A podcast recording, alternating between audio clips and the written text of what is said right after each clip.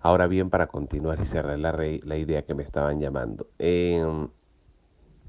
hay una cantidad de unos 50 productos que pudieran estar en, en el estado Táchira, ¿no?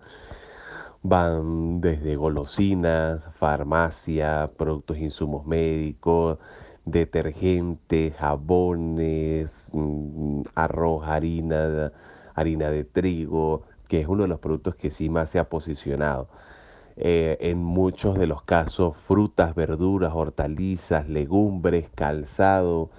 eh, productos electrodomésticos. En algún momento mm, llegaron a ingresar hasta nuestro país lubricantes y cauchos pero en este momento no, no volvieron a ingresar porque el mercado mismo se encargó de corregir ese problema. El producto colombiano, pues es un producto en el cual se ha desarrollado durante todos los años para unos estratos, es decir, hay aceite comestible, aceite vegetal para el estrato 1, pero hay aceite vegetal para el estrato 6. Mientras que en Venezuela los productos eh, se, han, se, han, destacado siempre por ser iguales y, y, todas las familias nos acostumbramos a mayonesas de alta calidad, aceites de girasol de alta calidad y productos que en nuestro paladar han venido quedando marcados. Entonces, desde ah, las tres semanas, en donde se hace tres semanas, donde se anunció la apertura de la frontera y donde se están coordinando aún las logísticas eh, aduaneras, arancelarias y todo lo que corresponde a las importaciones y exportaciones, pues se ha suspendido el paso ilegal de mercancías, lo que ha afectado a gran parte de los comerciantes porque eh, no tienen la presencia de productos colombianos. A esto hay que sumarle la depreciación en una semana de más de 5% del dólar en Colombia, superando la barrera de los 4.700 pesos por dólar en el mercado oficial y a la inflación que tiene Cúcuta por encima del 11.5% como una de las ciudades más inflacionarias, de donde vienen gran parte de los productos que se comercializan en Venezuela. Claro, muchos productos también vienen de Medellín, de Bucaramanga, de Bogotá.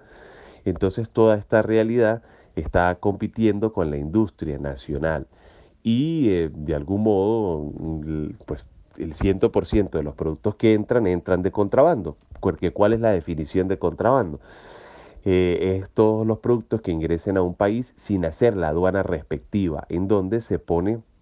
en riesgo al consumidor porque estos productos no cuentan con los registros y los permisos sanitarios, fitosanitarios necesarios, el código de producto envasado, el certificado de origen y muchas veces los consumidores se ven ante productos que pudieran estar falsificados, como ha pasado con productos como leche la campiña, con algunos medicamentos, algunos fármacos, algunos acetaminofén, diclofenat, en donde la industria farmacéutica se ha pronunciado en torno a todo lo que esto respecta. Eh, estos porcentajes, como digo, han venido cayendo, se ha venido mm, posicionando mucho más el producto venezolano, eh, donde pudiéramos decir, por ejemplo, si comparásemos productos como eh, las pastas, eh,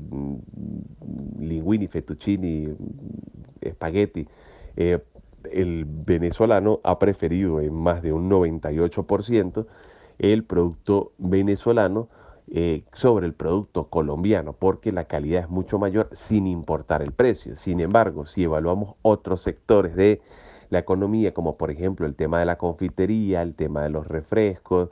el tema de víveres, como te decía, eh, productos de aseo personal, cloro, detergente, productos de limpieza, mm, hacen cuenta que el producto colombiano esté en un 70 u 80% sobre el producto venezolano.